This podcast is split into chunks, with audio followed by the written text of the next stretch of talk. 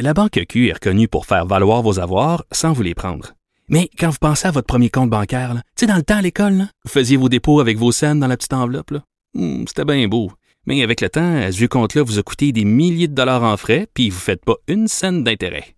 Avec la Banque Q, vous obtenez des intérêts élevés et aucun frais sur vos services bancaires courants. Autrement dit, ça fait pas mal plus de scènes dans votre enveloppe, ça. Banque Q. Faites valoir vos avoirs. Visitez banqueq.ca pour en savoir plus. Martineau, il n'y a pas le temps pour la controverse. Il a jamais coulé l'eau sous les ponts. C'est lui qui la verse. Vous écoutez Martineau. Cube Radio. Je sais pas si vous avez vu ça, mais la coprésidente de Black Lives Matter, Patrice Collers qui a démissionné euh, aujourd'hui, en fait, a démissionné hier de la fondation. Ça fait six ans qu'elle co-préside cette fondation-là. C'est un organisme, hein, c'est pas seulement un mouvement comme ça, le populaire là, euh, qui est, euh, euh qui est un peu un peu mou, puis ça pas organisé. Non, non, c'est vraiment un organisme, un, OSBL. Là. Donc Black Lives Matter, elle, elle est, elle est à la tête de ça. Elle se dit elle-même marxiste. Elle se définit comme étant une marxiste. Or, on a découvert c'est un média qui est sorti, un média américain, qu'elle possédait quatre maisons pour une valeur totale de 3,2 millions de dollars. Bonjour euh, Marx. Salut Karl Marx. On n'a pas les marxistes qu'on avait. Et elle vient de s'acheter une maison à Malibu s'il vous plaît, Malibu, dans un quartier à grande majorité, euh, majoritairement blanc. Donc, très peu de noirs à Malibu, près des vedettes de télévision, tout ça. Et euh, une maison pour 1,4 million de dollars. Et là, on se demande, non, est-ce qu'elle a un peu diverti, euh, euh, enlevé de l'argent à son entreprise qu'elle dirigeait pour s'en mettre plein les poches, pour s'enrichir? Parce que on ne s'explique pas d'où provient exactement cet argent, cette soudaine richesse. Donc, il y a une controverse. Elle quitte et elle dit que tout ça a été organisé. C'est une cabale. Elle est victime d'une cabale organisée par l'extrême droite américaine. Il y a, il y a, il y a Sure. Alors, euh, elle, elle, a quitté en pleine controverse. Donc, Madame euh, Patrice Collers, ça fait beaucoup euh, jaser aux États-Unis et avec avec raison. C'est vraiment super bizarre cette affaire-là. Et vous avez vu aussi vous savez qu'Antoine Robitaille, hier, j'en parlais hier, où il a écrit que le, le gouvernement Kakis, le gouvernement Legault, était beaucoup trop arrogant et qu'il était temps qu'il dégonfle un peu sa ballonne, qu'il cesse de se péter les bretelles et qu'il revienne un peu les pieds sur terre. Et vous avez vu ce que Radio-Canada a sorti concernant les relations entre la santé publique et le ministre de l'Éducation. Alors, pour ceux qui n'ont pas suivi ça de très près, euh, vous savez que Jean-François Roberge, ministre de l'Éducation, a dit qu'il avait procédé à des tests pour euh, tester la qualité de l'air dans certaines écoles, mais sauf que la façon dont ces tests-là ont été faits, euh, ça posait beaucoup de questions. Par exemple, on a testé la qualité de l'air dans des classes alors que les fenêtres étaient ouvertes, ou alors on a testé la qualité de l'air dans les classes avant que les étudiants, que les élèves rentrent dans la classe, et c'est certain que là, ben tu vas avoir des tests en disant que la qualité de l'air est super bonne les fenêtres sont ouvertes, il n'y a pas d'élèves, puis tout ça, c'est certain que ça va être euh, au maximum, tu sais, qualité de l'air. Et là, on a dit, on a dit, ça n'a pas, ça pas vraiment de bon sens. Et là, euh, euh, là, Jean-François Robert, je dis, ben, vous savez, tout ça, ce protocole-là de nos tests ont été faits et on a reçu l'aval, là, l'aval de la santé publique. Donc, la santé publique, on a leur appui. Et là, la Radio-Canada a contacté les gens de la santé publique en disant, est-ce que c'est vrai que vous avez vraiment travaillé conjointement avec. Et là, les gens de Jean-François Roberge euh, ont écrit un courriel euh, au gars de la santé publique en disant, ben là, tu vas dire si, tu vas dire que oui, puis tu d'accord avec nous autres, puis tu dit que... Et là, euh, le gars de la santé publique a écrit en disant, ben là, assez, c'est assez. Vous allez arrêter de me mettre des mots dans la bouche. C'est un organisme indépendant. Puis c'est pas vous autres qui allez me dire quoi dire, quoi faire. J'en ai roll-bol, roll-pompon. Alors là, c'est vraiment de l'ingérence. C'est le gouvernement qui tente de s'ingérer dans un, un organisme qui devrait être indépendant. Bref, lorsqu'on parle d'arrogance du gouvernement, ben c'est une preuve. Là. Ils n'ont pas d'affaire à faire ça. Donc, euh, le ministre de l'Éducation qui est encore une fois dans l'eau chaude. On a appris récemment que la CAQ, depuis son arrivée au pouvoir, dépensé 600 000 dollars en sondage. Tu sais, quand on dit que le gouvernement Legault gère par sondage, c'est même plus une image, c'est même plus une métaphore, ça a l'air la réalité. Nous allons en parler avec Pascal Birubé, député péquiste de Matane Matapédia, qui est avec nous. Bonjour, Monsieur Birubé. Bonjour, Monsieur Martineau. Je vous corrige d'entrée de jeu, c'est plus d'un million. Plus d'un million de dollars. OK, les derniers chiffres sont sortis. Euh, oui, Radio-Canada a fait une vérification. C'est plus d'un million de dollars connus. C'est peut-être plus. Est-ce que c'est habituel, ça, pour un gouvernement de dépenser autant d'argent pour des sondages? La réponse, c'est non. Puis je vais vous donner un comparatif qui, euh, qui est apparu dans les médias que j'ai vérifié moi-même en fin de semaine dernière. Sous le gouvernement Couillard, pendant quatre ans, 13 000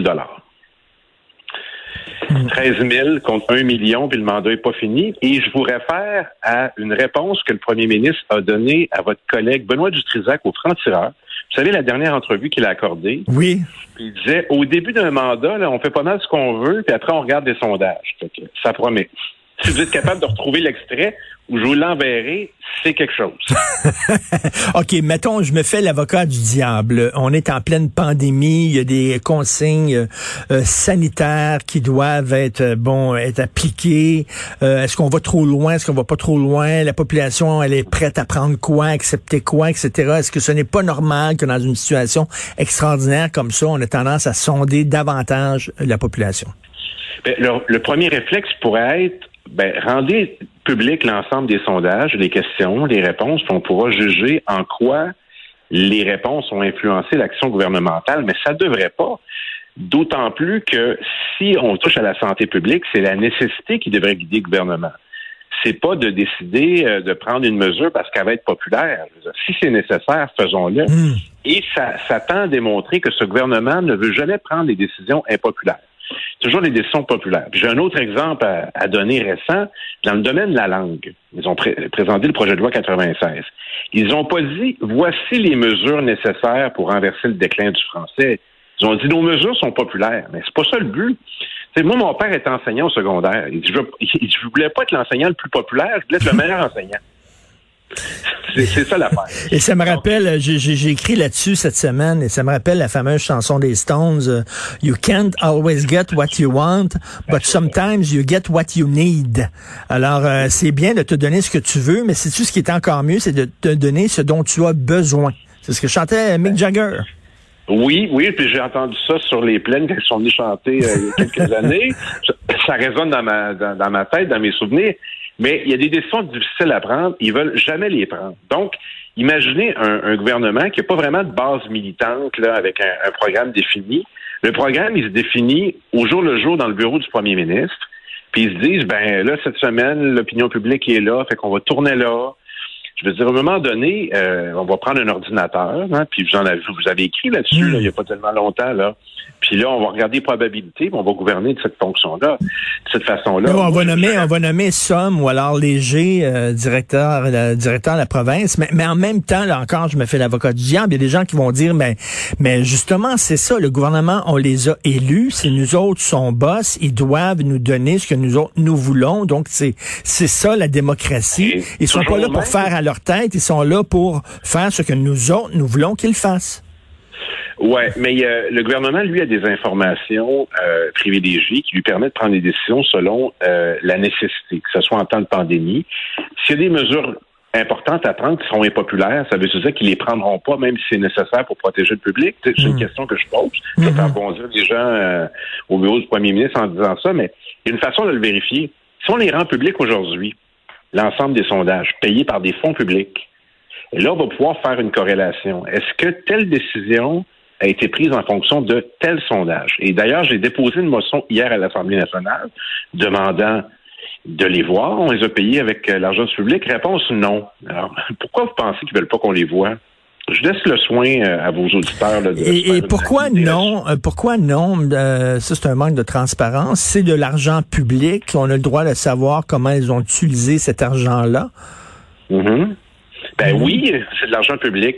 Comme les scénarios de déconfinement qui avaient été demandés à la firme McKinsey, il y en a pour 1,7 million. Sans appel d'offres, on a le droit de le savoir aussi. Comme on a le droit de, savoir euh, la correspondance entre la santé publique et le gouvernement du Québec.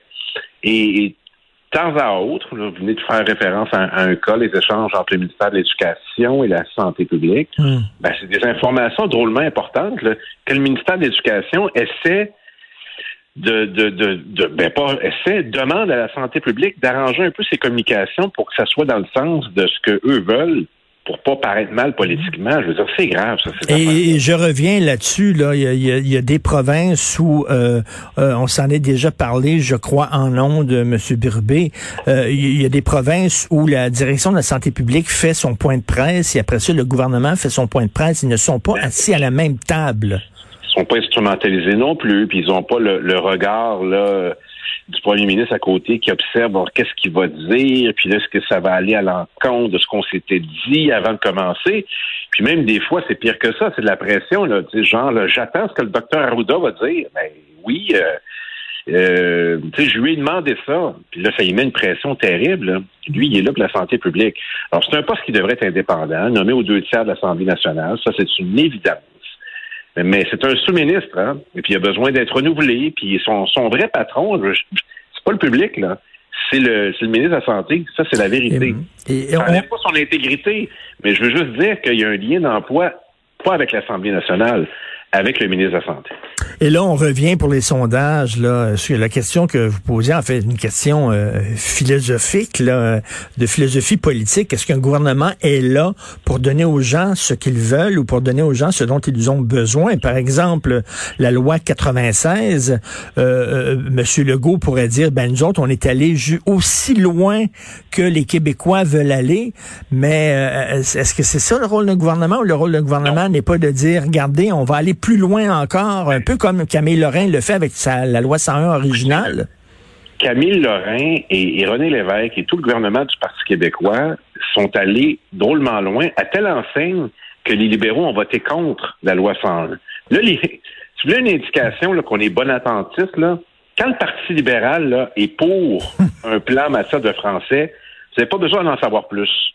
Ça vous montre que c'est inoffensif et que ça dérangera absolument rien. Euh, ils sont pour ça et euh, ils étaient contre la loi 101. Puis euh, Camille Lorrain a payé un prix cher de ça. Il s'est fait insulter au Canada anglais. Il a, ça a été épouvantable pour lui. Il l'a fait par courage et par conviction. Alors, quand le gouvernement sera tenté de se réclamer de Camille Lorrain, là, je veux leur dire, faites, faites référence à vos propres actions, à vous, puis serez jugé là-dessus. Cette instrumentalisation de Camille Lorrain, qui est un indépendantiste, un indépendantiste, c'est pas quelqu'un qui aspirait à diriger le Conseil de la Fédération. Euh, lui, il a été jugé sur ce qu'il a fait, mais la CAQ sera jugée sur ce qu'elle fait en matière de langue. Et le courage, ce serait justement de dire, ben, la population nous suit présentement, allons plus loin.